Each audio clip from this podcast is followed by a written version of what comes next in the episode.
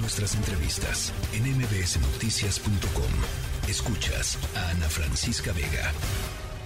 Y bueno, la pandemia de COVID-19 sigue dándonos lata. El subsecretario de Salud Hugo López Gatel informó precisamente el día de hoy que nuestro país lleva ya ocho semanas registrando un alza en el número de casos, aunque bueno, aseguró que la tendencia es más lenta en comparación con otras etapas de la pandemia. ¿Cómo cerramos el año con esta en esta materia justamente en lo que respecta a la pandemia de COVID-19? ¿Qué podemos esperar para el próximo año? Bueno, pues vamos a hablar de este tema. En la línea telefónica tenemos a Carol Perelman. Ella es química, farmacobióloga y divulgadora de ciencia. Carol, ¿cómo estás? Buenas tardes. Hola, ¿cómo estás, Oscar? Me da muchísimo gusto saludarte a ti, a todo tu auditorio y abrazándoles aquí luego de, la Navidad. Y bueno, pues ahora lo que estamos viendo es precisamente lo que veníamos diciendo ya hace varias semanas, que se está eh, la sexta ola por COVID-19 en México, eh, principalmente por sus variantes derivadas de Omicron, varias a la vez, este, principalmente la BQ.1, la XBB. Lo que sí vemos es que eh, a pesar de que también están aumentando las hospitalizaciones, pues no se aumentan como lo vimos, por ejemplo, en las primeras olas o incluso la ola de Delta, porque bueno, la vacunación ha hecho que el riesgo de complicaciones disminuya, además de que en sí Omicron es una subvariante eh, que parece tener menos virulencia. Sin embargo, sin embargo, a pesar de que siga siendo Omicron, pues sí está el riesgo de tener las secuelas del long COVID, las secuelas de COVID-19 en las personas que se van recuperando y además estas subvariantes, Oscar, son sumamente contagiosas y al evadir la inmunidad también pueden causar reinfecciones. Entonces podemos ver muchas personas, eh, sabemos que están subreportados los casos porque a pesar de que se está diciendo que son 5 mil eh, casos en esta, en esta, lo que se están reportando, eh, no necesariamente es lo que es porque se están haciendo pocas pruebas en el país, además de que muchas son caseras y no se reportan de forma oficial. Entonces sabemos que el tamaño de la ola es mayor a la que está registrándose, pero lo que es importante es que no nada más está circulando COVID-19, sino que tenemos también muchos casos de influenza, muchos casos de, eh, de virus respiratorio sincicial y de otros virus que están en circulación precisamente porque están las reuniones a todo lo que da, muchos ya sin cubrebocas, en espacios cerrados, conglomerados, y bueno, todo esto es lo que hace que se propaguen este tipo de virus. Híjole, que, que, que, bueno, ya lo habían anticipado, pero pues, ¿qué fue lo que sucedió en nuestro país? ¿No? Poco a poco parecía que se iba ganando esta batalla contra el COVID-19 y de repente el incremento fue abrupto, ¿no? El incremento de casos en nuestro país y en ocho semanas pues se han registrado bastantes. Por supuesto, no podemos cantar victoria en el tema de la pandemia de COVID-19. No, así es. Y bueno, COVID-19 ya es una enfermedad que se va a quedar en los libros de medicina, se queda con nosotros. Lo importante es tener el mejor manejo posible y evitar las muertes que son evitables.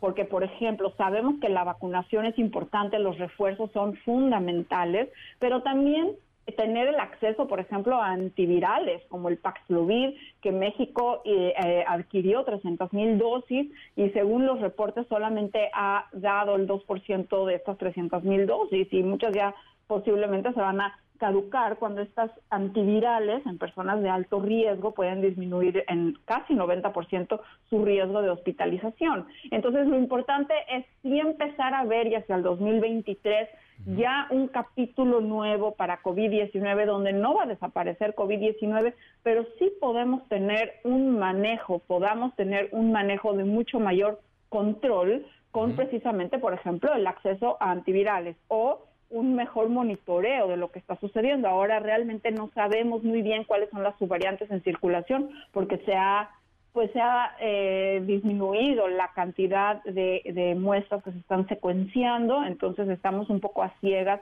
respecto a cuáles son las subvariantes eh, eh, circulando.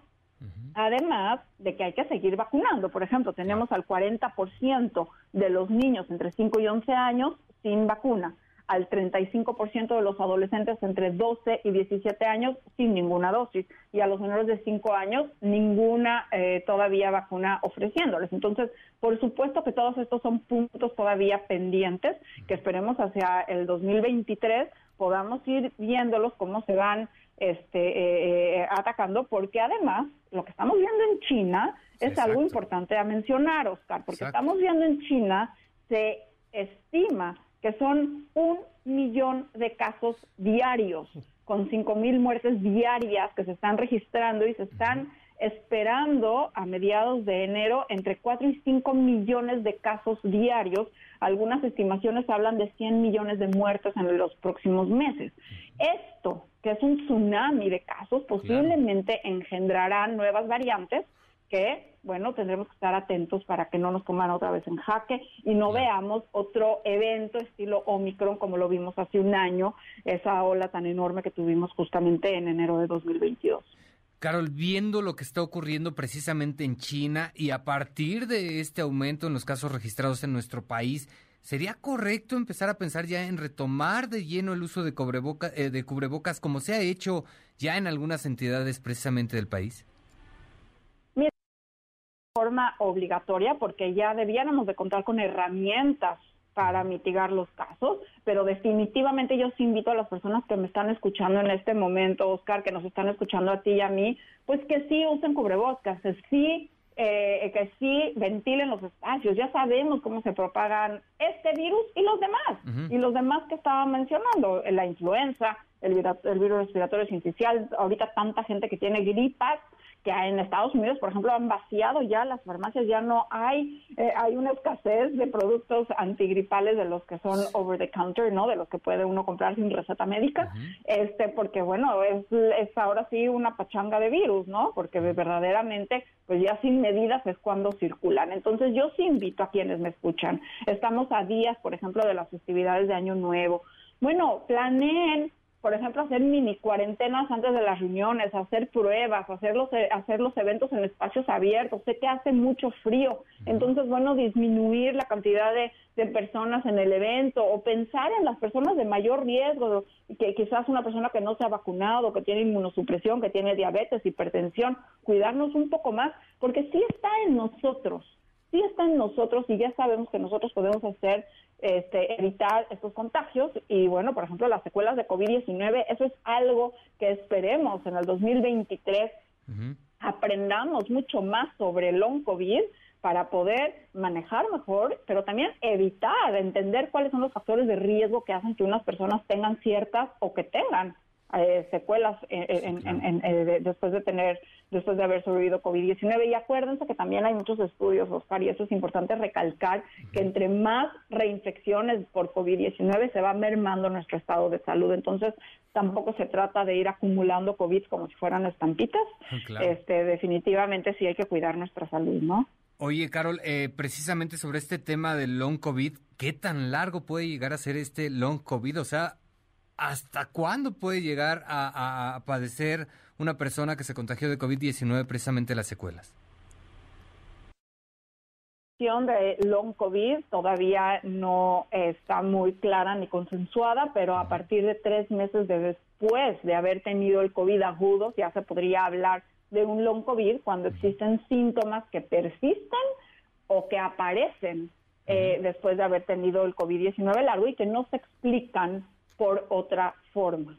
Eh, eh, hay casos de personas que hasta 12 meses después, 18 meses después, siguen con alguna condición debilitante o con algún síntoma o signo que hace que no puedan regresar a su estado de salud normal, aunque muchos de los casos a los seis meses eh, empiezan a ver una mejoría sustancial, pero sí depende de cuáles son los signos y síntomas, sí depende del estado de salud previo de estas personas.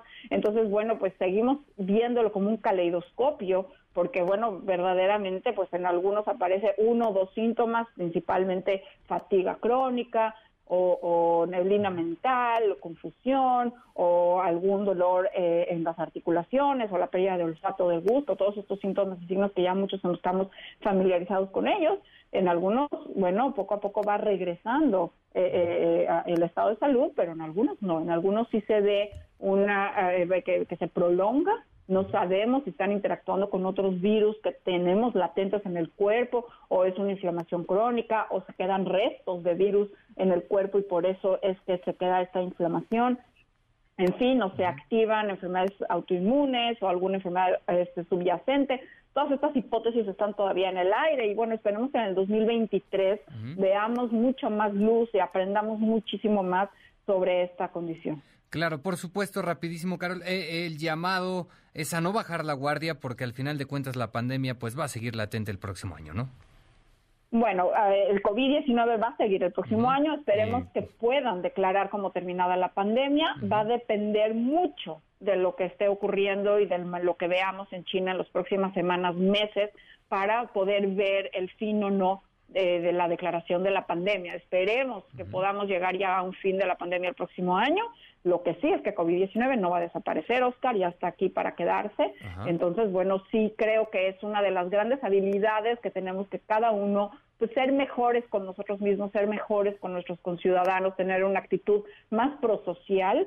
Finalmente, mi salud depende también de la salud de otros, de la salud animal. Y bueno, por supuesto que tenemos que tomar en cuenta todos estos elementos para tener una mejor calidad de vida a todos los mexicanos. Perfecto. Carol Perelman, te agradezco mucho tu tiempo. Muchas gracias. Buenas tardes. Buenas tardes, Oscar, y feliz año a todos quienes nos escuchan, que sea un año de mucha salud. Hasta luego, Carol. Un abrazo. La tercera de MBS Noticias.